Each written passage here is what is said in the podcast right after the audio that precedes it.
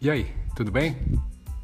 Ó, seja muito bem-vinda e muito bem-vindo a mais um episódio do podcast da Dante Dog Works, comigo, Dante Camacho, idealizador da Dante Dog Works.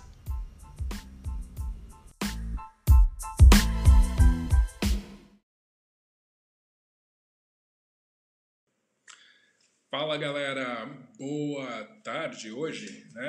Hoje, infelizmente, o nosso cão com sono passou a ser o cão com fome, onde a gente vai estar falando hoje por que é que alguns cães só respondem em casa, só obedecem em casa. O que está acontecendo? Bom, mas antes disso, a gente vai passar uma breve vinheta.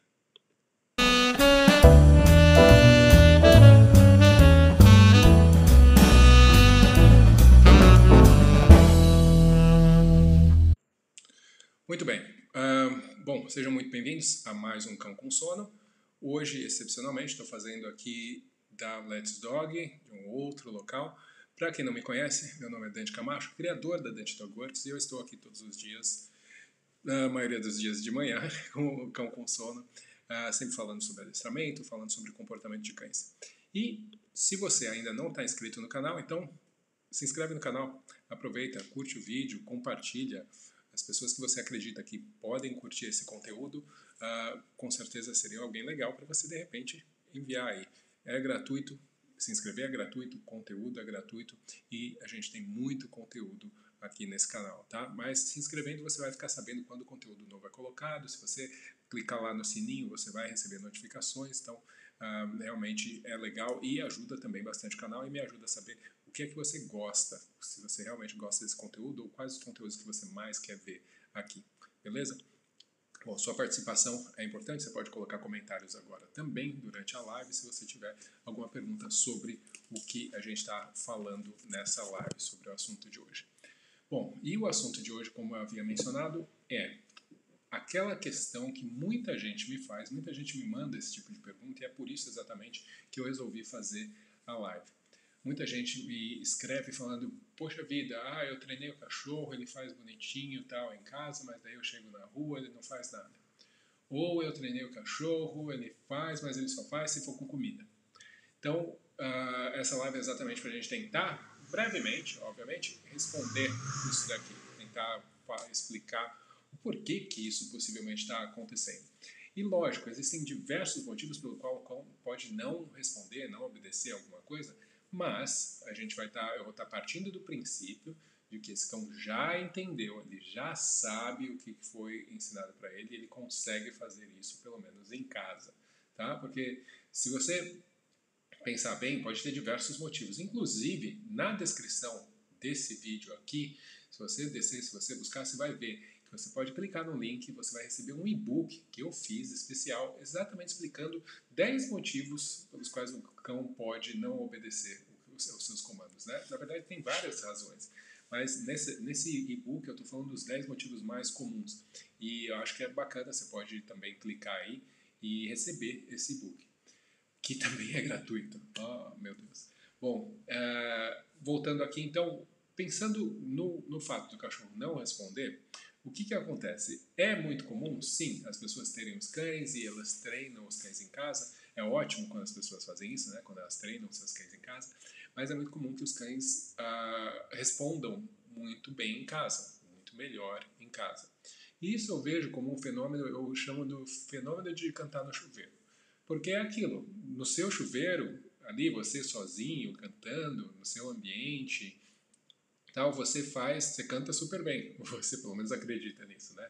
Mas realmente é muito mais fácil você fazer uma coisa se você está fazendo num ambiente que é conhecido, num ambiente que você se sente à vontade, num ambiente que não tem distrações. Óbvio, vai ser muito mais fácil de você uh, conseguir fazer algumas coisas, por mais que você seja bom naquilo que você faça.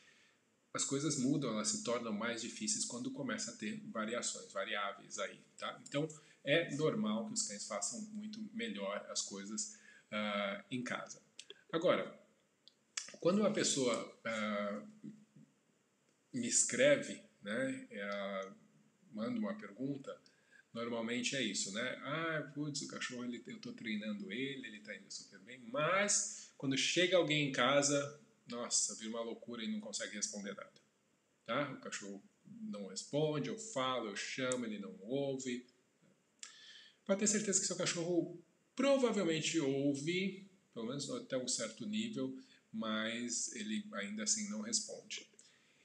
Ou então, quando eu estou na rua, né? Quando eu estou na rua é uma coisa que não funciona, a não ser que eu tenha comida, tá?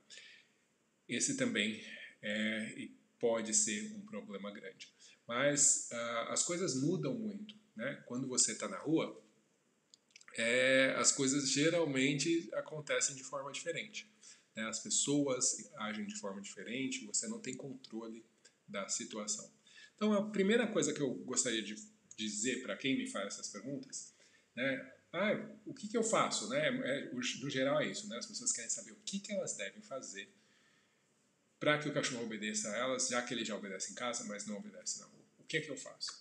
Bom, a primeira coisa que eu sempre indico é você perguntar o porquê. Então, a, o ideal realmente seria você fazer uma análise funcional de comportamento, tentar entender quais são o que, qual é o comportamento que o cachorro está apresentando que você não quer que ele faça, né? Por que, que ele está fazendo isso, né? As causas, qual, a, o, qual o objetivo final, o que, que ele alcança fazendo isso. Para você conseguir pelo menos entender que é que, por que razão o cachorro não está te obedecendo e está fazendo alguma outra coisa. Por que, que essa outra coisa para ele faz sentido fazer. Mas o que fazer para conseguir mudar isso é, depende de uma série de, de fatores aí.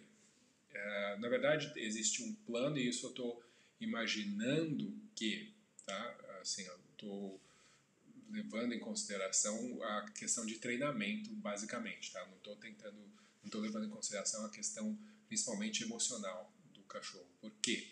Uh, se um cachorro, por exemplo, é colocado numa situação, e isso é o mesmo com a gente, né? onde o cachorro, por exemplo, tem muito medo daquela situação, é normal que ele não vá conseguir responder da mesma forma que ele se responderia no lugar onde ele está bem, que ele está tranquilo, que ele não está com medo. Então, eu não estou levando em consideração isso, eu estou pensando mais na questão de treinamento mesmo. Tá? Então, o que acontece na questão de, de treinamento? Primeiro, a gente tem que ter certeza absoluta de que o cão sabe aquilo que a gente está uh, solicitando dele. Muitas vezes as pessoas acham que o cachorro sabe, ou pelo menos elas acham que, por exemplo, ele sabe responder o comando de voz. Eu ensinei para ele o comando de voz, então ele sabe responder. Só acha que ele sabe, mas na verdade o cachorro de repente está respondendo ao sinal visual. Tem também que a gente já falou, né? a questão contextual, o espaço onde você está treinando, de repente você ele treina no mesmo, mesmo lugar, o cachorro aprende que é ali aquelas coisas que acontecem, é ali que ele responde daquele jeito em outros lugares não. Isso é fácil da gente entender. Se você pensar, por exemplo, uma criança, como ela se comporta na escola, ela aprende a se comportar de um jeito na escola, não vai se comportar do mesmo jeito em casa. É normal, né? Então é muito simples agora, em época de pandemia, as pessoas perceberem isso, né? Que uh, a criança ela não senta na, na, na sua casa e estuda, né, como ela faz na escola. É um outro contexto, é outra informação. Ela aprendeu que ela age de formas diferentes em lugares diferentes. Isso é normal para o cachorro fazer também. Tá? Então, as pessoas acham que porque ensinou num lugar em casa, que o cachorro automaticamente vai transferir todo aquilo, tudo aquilo para qualquer outro lugar. Né? Então, aí existe uma, uma, um problema, uma dificuldade. Uh, outra coisa é que as pessoas trabalham, por exemplo, com comida, né? elas ensinam o cachorro com comida, elas acham que o cachorro aprendeu a responder ao comando, quando na verdade ela ainda, o cachorro está simplesmente ainda seguindo comida. Ele não aprendeu a responder a um comando uh, de voz ou um sinal. Não, ele, tá, ele aprendeu a responder ao estímulo de comida e seguir esse estímulo. Então, o que, que acontece? Ele está respondendo ao estímulo que interessa a ele. A partir do momento que esse estímulo ele não é tão interessante quanto outros, automaticamente ele deixa de responder. Na verdade, ele continua obedecendo os instintos dele. Respondo ao que mais me interessa nesse ambiente certo? Então ele não está fazendo nada de errado, ele está fazendo exatamente o que ele foi ensinado até então. Então a gente tem que também entender, quando a gente pensa que o cachorro está treinado, o cachorro sabe tal coisa, o que, que significa isso, né? Ele responde, o que eu diria, né? Bom, esse cão ele consegue responder a um sinal visual, né? De repente um sinal de mão, ou um sinal verbal para fazer alguma coisa, sem que eu precise ter ajuda de um brinquedo ou de um petisco para ele entender esse exercício, mesmo que eu use essas recompensas depois que ele executar o exercício, mas ele consegue fazer sem eu ter que mostrar isso para ele né, antes. Se sim, beleza. Se não, então você ainda tem bastante trabalho para fazer antes de poder considerar que esse cachorro entendeu realmente o que você acha que ele entendeu. Isso geralmente acontece uh, porque uh, os planos de treinamento que as pessoas uh, têm, na verdade, não são planos, né? ou pelo menos são muito limitados, ou seja, eles são parciais, não são planos completos. O que, que isso quer dizer? Que a pessoa ela aprende que ah, é assim que você ensina tal coisa, ou é assim que você ensina tal coisa. Legal. E daí você consegue ensinar o cachorro tal coisa, ou fazer com que ele deite, que ele fique, que ele venha, que ele sente, alguma coisa assim. Só que ensinar o cão a fazer isso é uma parte de um programa de treinamento que vai desde entender como que você motiva um cachorro para fazer alguma coisa, qualquer que seja, até você conseguir testar esse, esse comportamento que você ensinou em diversas situações com diversas variáveis. Tá? Então tem desde essa motivação até o teste. Então no meio disso tudo, entre uma coisa e outra, tem vários passos. Entre eles, óbvio, ensinar o comportamento. Mas não é só isso. Se você ficar só no ensinar o comportamento, você fica, fica faltando um monte de coisa até você ter um, um cão que consegue responder e, e, você testar esse comportamento ensinado uh, em diversos contextos e isso ainda uh, funcionar. Tá? Então vamos pensar, quando eu falo em comportamento, realmente a gente tem que pensar no comportamento. Não pensa no cachorro como sendo uh, o comportamento, o cão está fazendo ou não. A gente pode, acho que é mais fácil a gente pensar o comportamento. Ele ele está fluente. Eu já fiz uma live sobre fluência aqui. Uh, se você quiser pode voltar lá. Esse comportamento está fluente ou não? Ele é forte ou não? Se ele não está, se ele não é fluente, se ele não é forte, vai ficar claro, porque ele não vai acontecer. Ele vai desaparecer em situações novas. Então, você pode até excluir a ideia do cachorro estar tá optando ou não. Simplesmente pensa na ideia do comportamento. Quanto você trabalhou nesse comportamento e de que forma você trabalhou nesse comportamento para que ele realmente seja forte e seja, uh, esteja presente quando você der o sinal em todas as situações. É isso que você tem que pensar individualmente em cada um dos comportamentos que você ensina. E não pensar no cachorro como uma coisa geral, onde ele é ou não obediente. Não, é a força que você colocou em cada coisa que você ensinou, é o esforço que você colocou, é o número de repetições que você colocou, é a quantidade de, de hábito que o cachorro desenvolveu de responder a esses comandos. Isso é muito importante. Tá? Não adianta você também ah, treinar meia dúzia de vezes em casa e esperar que o cachorro vai responder super bem uh, em qualquer lugar. Tá? Não é assim. Isso qualquer pessoa que tenha um cachorro que precisa responder muito bem na rua, sempre, como por exemplo um cão guia ou um cão de serviço, né? um cão de, uh, de assistência, alguma coisa assim, é só você pensar nessas pessoas. Se você for ver o processo de treinamento, é um processo de treinamento longo. Porque não é porque o cachorro tem que aprender muitas coisas. Não, é porque o que ele aprender, ele tem que aprender muito bem. Então precisa de repetição, precisa ser feito várias vezes, precisa gradativamente ir mudando os contextos para esse cachorro aprender que o comportamento que ele está apresentando apresentado em todos os lugares. Né? Então uh, esse comportamento tem que ser, leva tempo para ele se tornar forte o suficiente com esses comportamentos, né? no caso um cão, uh, um cão de serviço, por exemplo, para eles se tornarem fortes o suficiente para eles acontecerem naturalmente em diversas situações. Então, uh, como eu tinha falado, existe um, um, plano, tem que haver um plano entre o início, a primeira motivação que você consegue do cachorro até o momento que tudo já está ensinado, você está testando, provando, uh, colocando aqueles, comport aqueles comportamentos a teste. Tá? Uh, uma coisa que faz parte desse processo é que o quê? Quando você ensina alguma coisa para um cão dentro de casa, quando você muda o contexto, quando você cria novos contextos, quando você cria uh, variações, uh, você tem que reiniciar o treino. É como se você estivesse reiniciando o processo de ensinar, porque agora você está num lugar novo. E isso você vai fazer todas as vezes que tiver uma mudança. Óbvio que você vai falar, putz, eu tenho que reensinar tudo. Sim, só que o que vai acontecer é que você não vai ter que voltar do zero sempre. Você pode até voltar, mas você vai ver que, obviamente, o cachorro vai acelerar muito rápido, porque ele tem um histórico de aprendizado já. Você só está mostrando para ele que, olha, vamos fazer esse comportamento aqui, mesmo nesse lugar novo, funciona do mesmo jeito. Só que você não vai ter a expectativa de que ele vai fazer no, do mesmo jeito, exatamente, com a mesma velocidade, ou pelo mesmo tempo, que ele faria no lugar que ele já aprendeu, ou que ele já faz há muito tempo. Porque esse, aquele lugar já tem um histórico muito forte. Você tem que criar um histórico forte nesse novo lugar. E para começar, você começa de um jeito mais fácil. Sempre assim. Sempre que tiver uma dificuldade, você facilita de um outro lado e reconstrói. Tá? Isso é um processo, como eu falei, primeira, segundo lugar, segunda diferença, segundo contexto diferente, terceiro contexto diferente, você vai ter que ajudar mais, mas você vai perceber que o cachorro mais, cada vez mais rapidamente vai perceber, opa, isso daqui é a mesma coisa. Ah, nesse lugar funciona do mesmo jeito, nesse lugar funciona do mesmo jeito. Então a gente é como se tivesse um processo de reensinar o cachorro a cada mudança de contexto. Uh, Outra coisa que você pode fazer que vai ajudar também, obviamente, é que além de você ensinar um, um comportamento específico, né, trabalhar um comportamento específico, tem outras coisas que são auxiliares que você pode fazer que vão ajudar o cão a conseguir lidar emocionalmente com essas mudanças, né?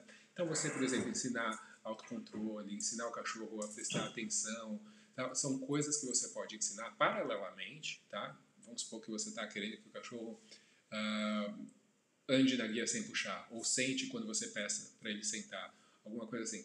Você ensinar ele noções de autocontrole, você ensinar ele noções de atenção, vão são coisas que vão diretamente ajudar esses comandos que você tá, eh, esses comportamentos que você está querendo que ele apresente em outras situações. Então vale a pena você usar esse tipo de situação de, de comportamento auxiliar, porque eles ajudam a estabilizar o cachorro é, emocionalmente e vai facilitar quando você tiver uh, treinando ou solicitando dele outros comportamentos em situações mais desafiadoras. Tá?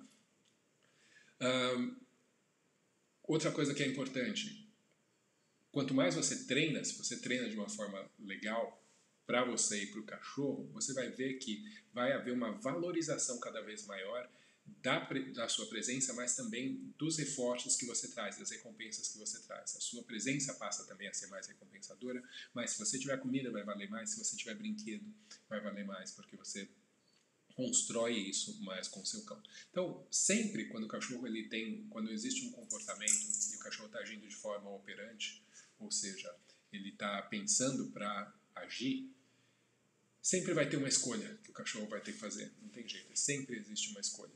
E essa escolha, ela também é baseada não só no que está no valor das coisas ao redor, né? Ah, tipo, você tem um petisquinho e ali tem uma cadela no cio. Que, que vale mais para mim? Vamos supor tem um cachorro não castrado.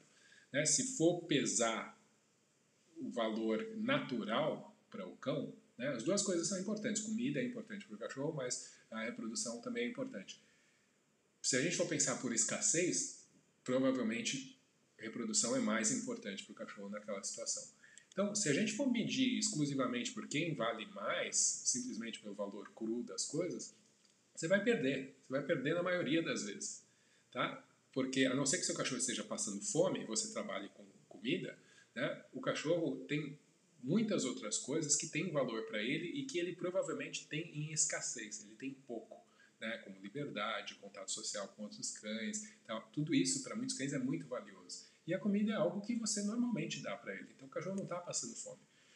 E eu não recomendo que você faça seu cachorro passar fome. Mas, se você aumentar o valor do seu relacionamento com o seu cachorro, você vai ver que algumas coisas vão mudar também nesse aspecto. Esse aumento de valor é feito através, obviamente, de um processo. Não é uma coisa que você gira uma chavezinha e isso acontece. É um processo, é um processo, é um relacionamento, é a forma de lidar no dia a dia com, esse, com esse cão que vai fazer esse, essa valorização mudar. Mas o que, que vai acontecer?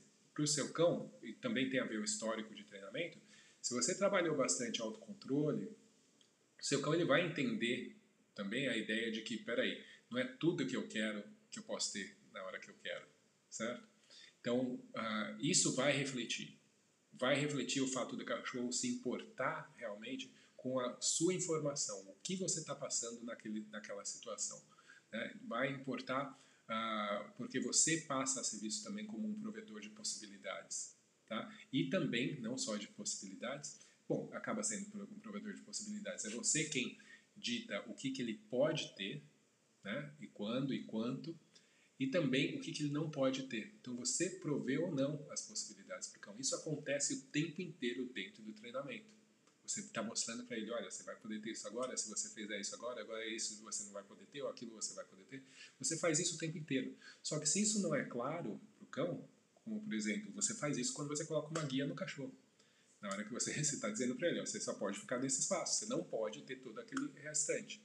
Tá? Então, se isso ah, consegue ser ah, transmitido para o cão através de um relacionamento, tá? não só porque você tem uma contenção física do animal, porque daí ele realmente não está pensando no porquê daquilo, ele está simplesmente ou aceitando por apatia ou simplesmente não está aceitando e está o tempo inteiro puxando, tentando se livrar daquilo.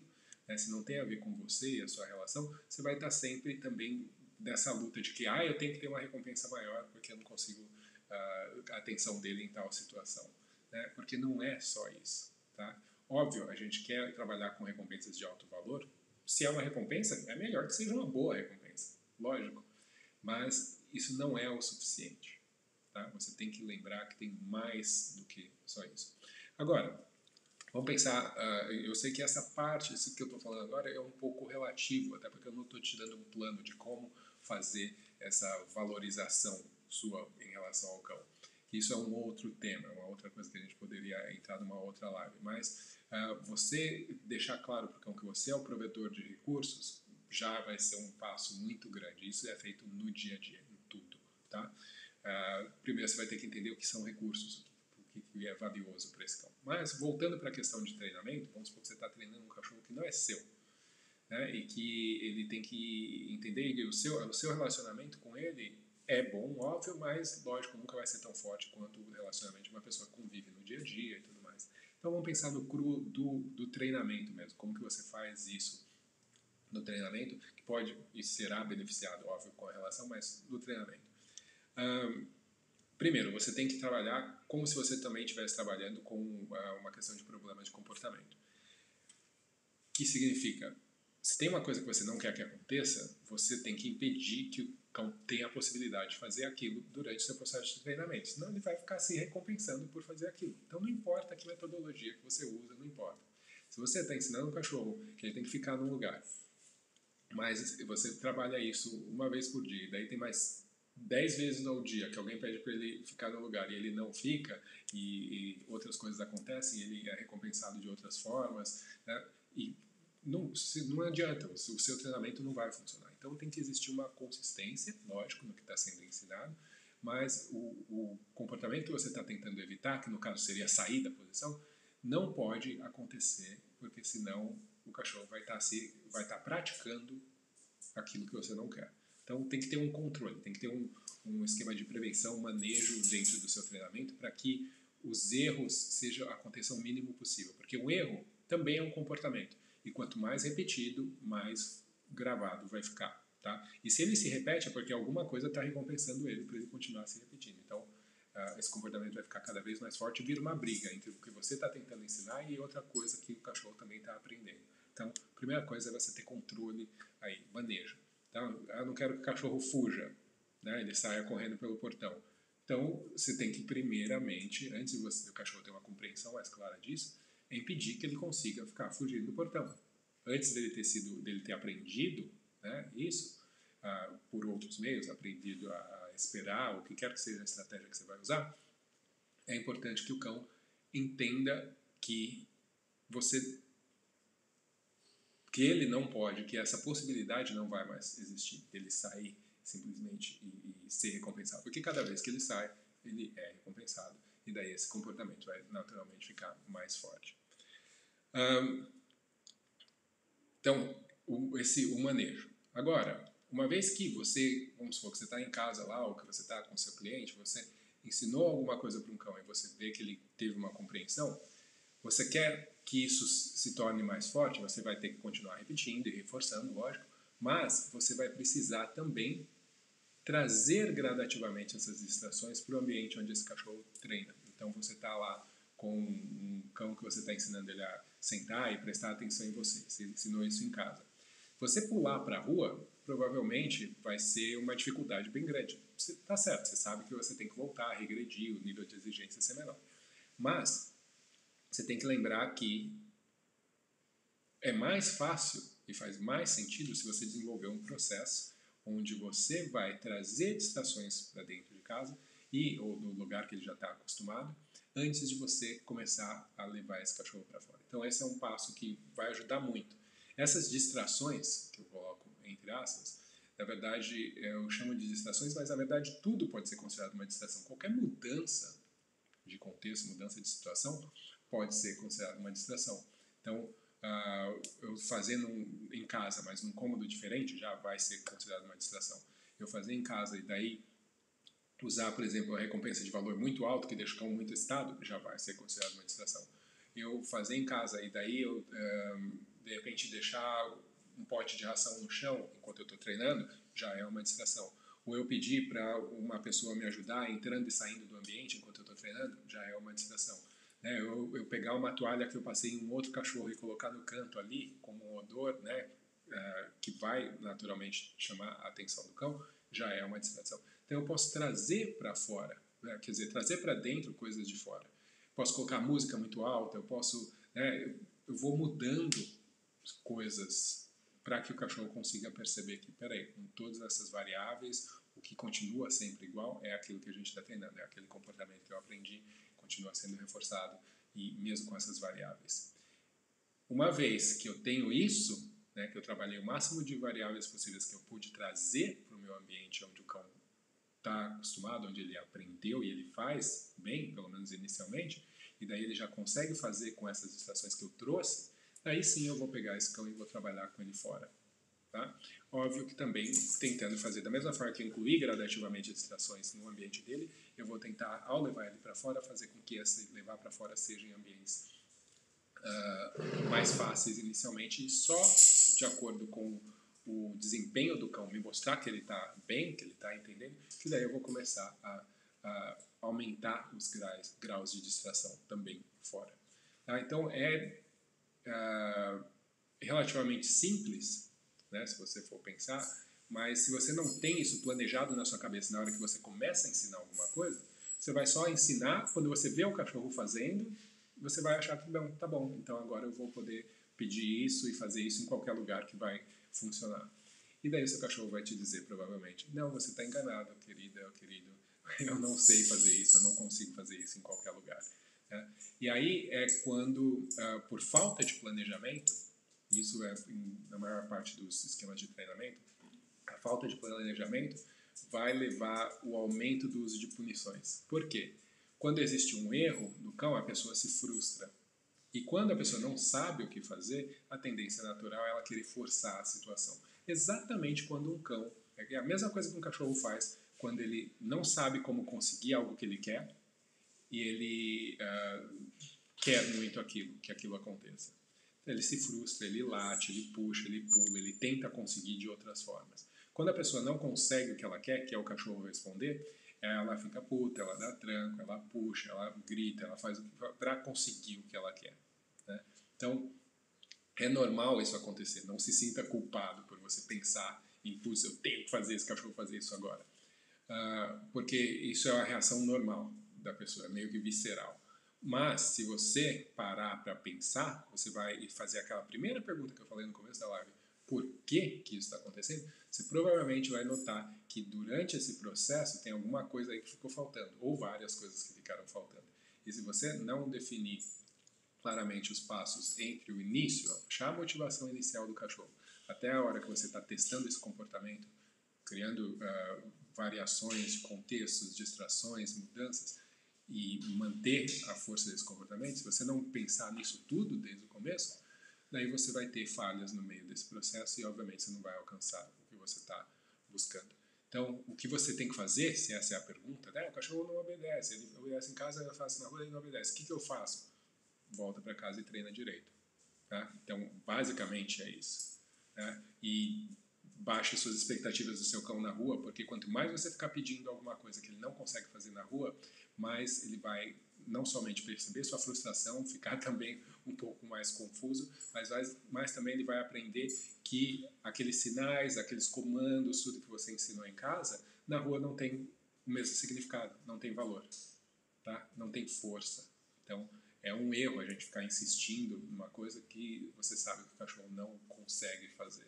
Você tem que dar condições para ele conseguir fazer. Essa é a questão. Beleza? Bom, uh, meia hora de live, eu achei que fosse até ser mais uh, rápido, mas eu vou aqui deixando vocês, depois de, de desse período aqui de live, espero que vocês eventualmente consigam, que seus cães uh, consigam melhorar e responder melhor na rua uh, ou em situações diferentes, mas lembra, treina para isso, tá? Então, que nem eu falei, né? Ah, o cachorro, quando chega alguém em casa. Bom, então é óbvio que você tem que treinar esse tipo de situação também. Mas como? Já trazendo gente nova de casa? Não, prepara o cão, faz o processo que eu falei. Traz as coisas gradativamente vai aumentando os níveis de dificuldade gradativamente, vai reforçando o comportamento para sempre recompensar por ele estar tá alcançando sucesso. Até você trazer a situação real, onde daí o cachorro vai ter, uh, vai ter bagagem, vai ter capacidade, habilidade para poder responder da forma que você quer. Sempre, sempre vai existir um nível, um, um, um estágio de treinamento onde o cachorro vai errar. Tá? Não importa o que quer que seja, por quão bem, quão bem o cachorro saiba tá? sempre vai ter uma distância onde vai ser longe demais. Né? Sempre vai ter uma distração que vai ser grande demais. Isso não tem jeito, é, é da natureza. Mas a gente sempre trabalha para fazer com que esse limite seja o mais distante possível. Então, se eu estou treinando o cachorro a responder a 2 metros de distância, e a 3 metros de distância, depois vai ser 10 metros, depois vai ser 15 metros, depois vai ser 50, depois vai ser 100, depois vai ser 200. Eu sei que vai ter uma distância que o cachorro não vai responder, seja até por questões, sabe, uh, fisiológicas, o cachorro não consegue uh, ouvir, biológica mesmo, né? ele não consegue me ouvir. Sempre vai ter uma, uma distância onde a coisa não rola, né? Sempre vai ter um nível de dificuldade onde vai além da habilidade de nossa ou do cão mesmo mas a gente tenta esticar isso, levar isso ao mais distante possível sempre. Mas isso tem que ser feito planejado. A gente não ensina algo e começa já a jogar o bicho no meio da situação onde uh, isso pode uh, não funcionar. Né? A gente se precaver. Eu não saio da pré porque ou da primeira série porque eu aprendi a escrever e vou fazer vestibular. Né? não faz sentido. Se para todo o resto a gente se prepara, né, para todos os desafios, é, e é só ver isso, é um desafio para o cão isso. Beleza, a gente prepara. Não estou falando que você vai passar anos para você conseguir alguma coisa, mas se você não se preparar, a chance de você não conseguir, de você se frustrar, é muito grande. Tá? Bom, uh, vou só, uh, antes de acabar aqui, ver uh, comentário aqui do Gabriel. Dog Trainer. Minha cadela valoriza muito a atenção. Em casa ignoro ela bastante, então na rua ela realiza qualquer comando para interagir comigo.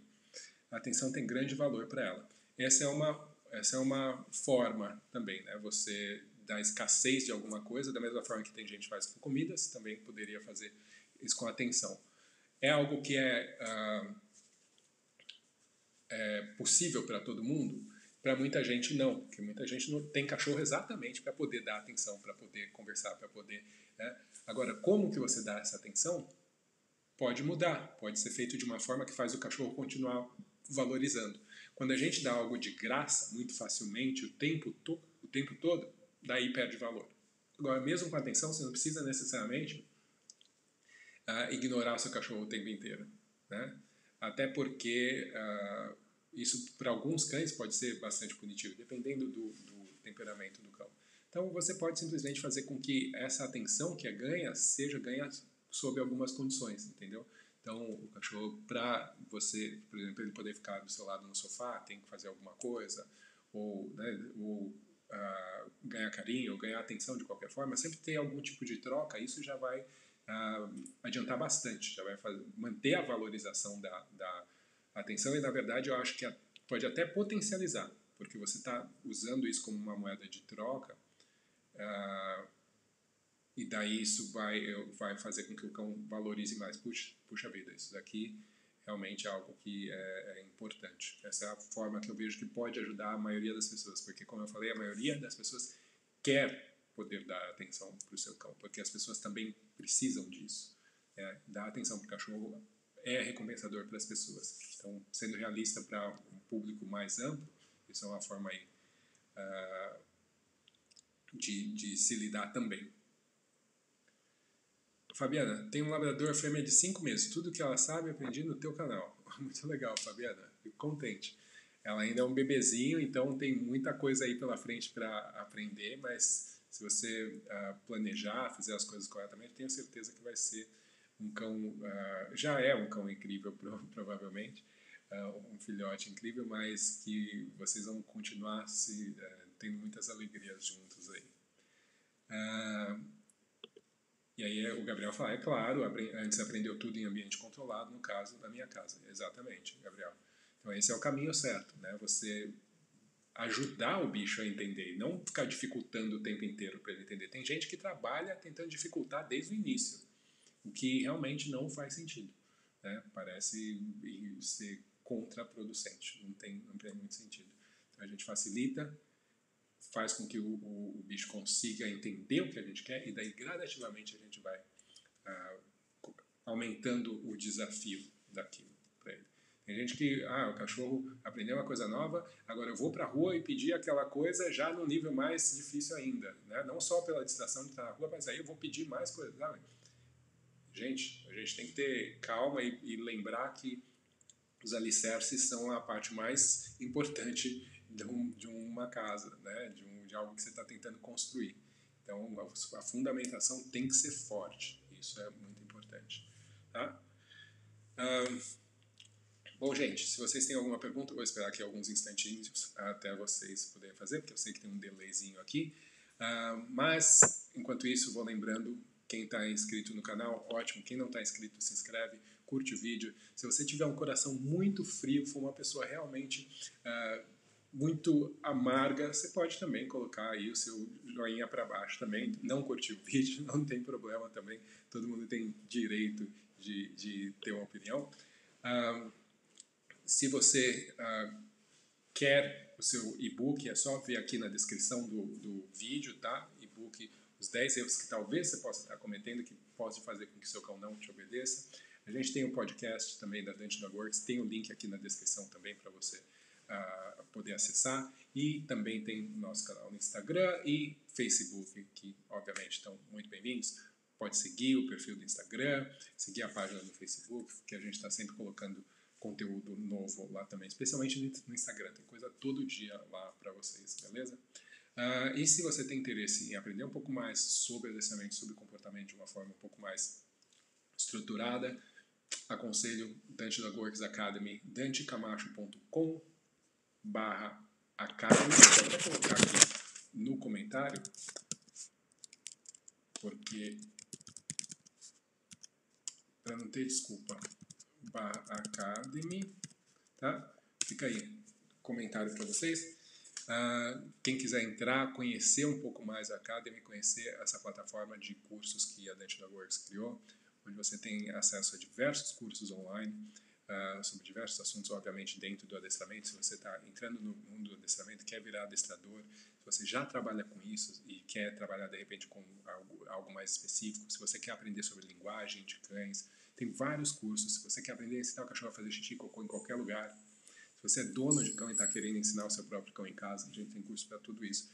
E é um material bastante amplo, muito bem feito, uh, e você tem acesso imediato, uma vez que você se inscrever nos cursos, tá? Então, uh, é, é, isso. Aqui tem um comentário. É isso aí, Nicolas. Cão com sono pós-almoço hoje. Exatamente.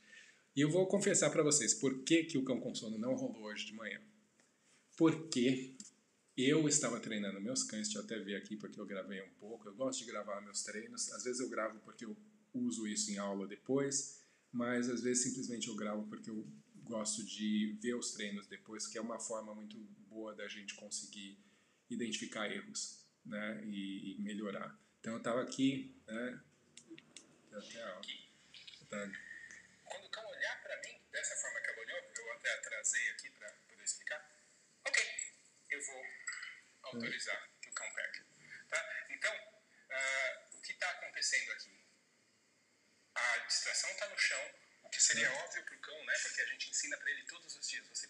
Então, eu preferi hoje uh, priorizar o treino, ficar curtindo com os cães. Eu treinei três cães e treinei uma série, um monte de coisa e fiquei uh, pensando bastante sobre adestramento e é uma coisa que para mim é muito satisfatória, eu gosto muito de fazer isso.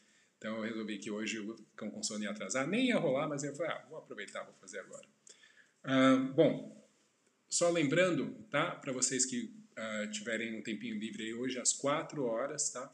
Uh, tem uma live, eu e a Laís vamos estar no Instagram. Se você não segue a Dante Dog Works no Instagram, vai lá e segue, tá? E hoje vai ser uma live onde a gente vai falar sobre brinquedos. Obviamente, sobre brincadeiras também, mas sobre brinquedos. Uh, que brinquedos são legais, que tipos que existem, como que a gente brinca, né? E isso eu acho que é bastante interessante, que é uma coisa que a gente sempre prega muito, que as pessoas têm que brincar, têm que se divertir com os cães, porque isso é uma, é uma coisa muito importante, poderosa para o treinamento, e muita gente não sabe mesmo como brincar. Isso é, é interessante. Né? Não sabe porque não conhece brinquedos ou não sabe porque não sabe realmente a dinâmica de brincadeira com cães. E é isso que a gente vai falar hoje nessa live, às 4 horas no Instagram. Tá? Se você não é seguidor ainda da gente no Instagram, uh, dá uma vergonha na cara, aproveita.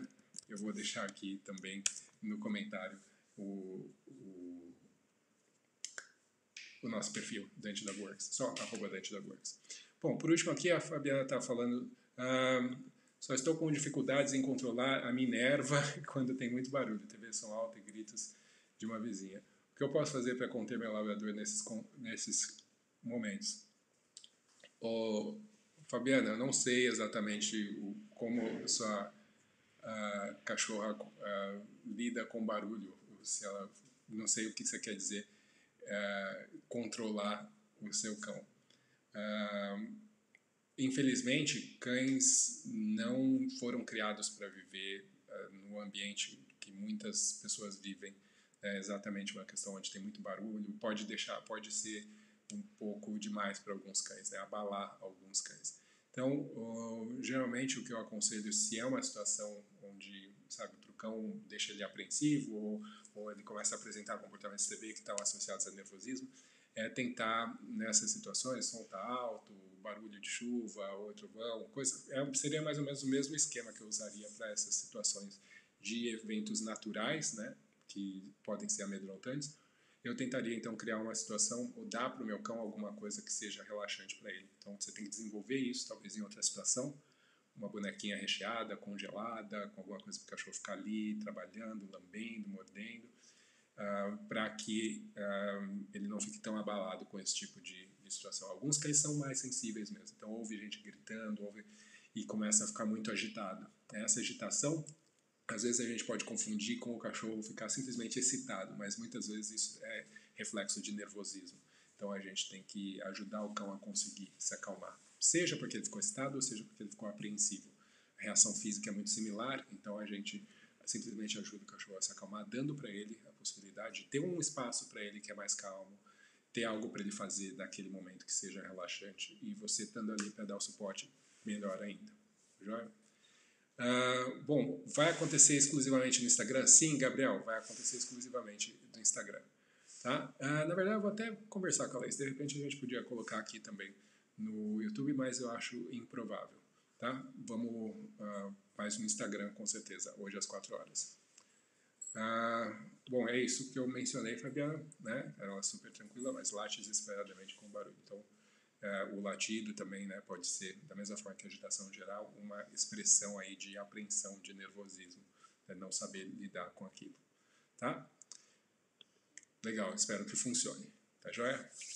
Bom, gente, uh, novamente agradeço aí quem veio agora depois do almoço, fazendo a digestão e ouvindo cão com sono, que é cão com fome hoje, que eu ainda não almocei, mas vou fazer isso agora. E espero ver vocês amanhã, então, no Cão Sono, que daí sim vai acontecer de manhã, tá joia? Grande abraço a todos e a gente se vê numa próxima. Até mais.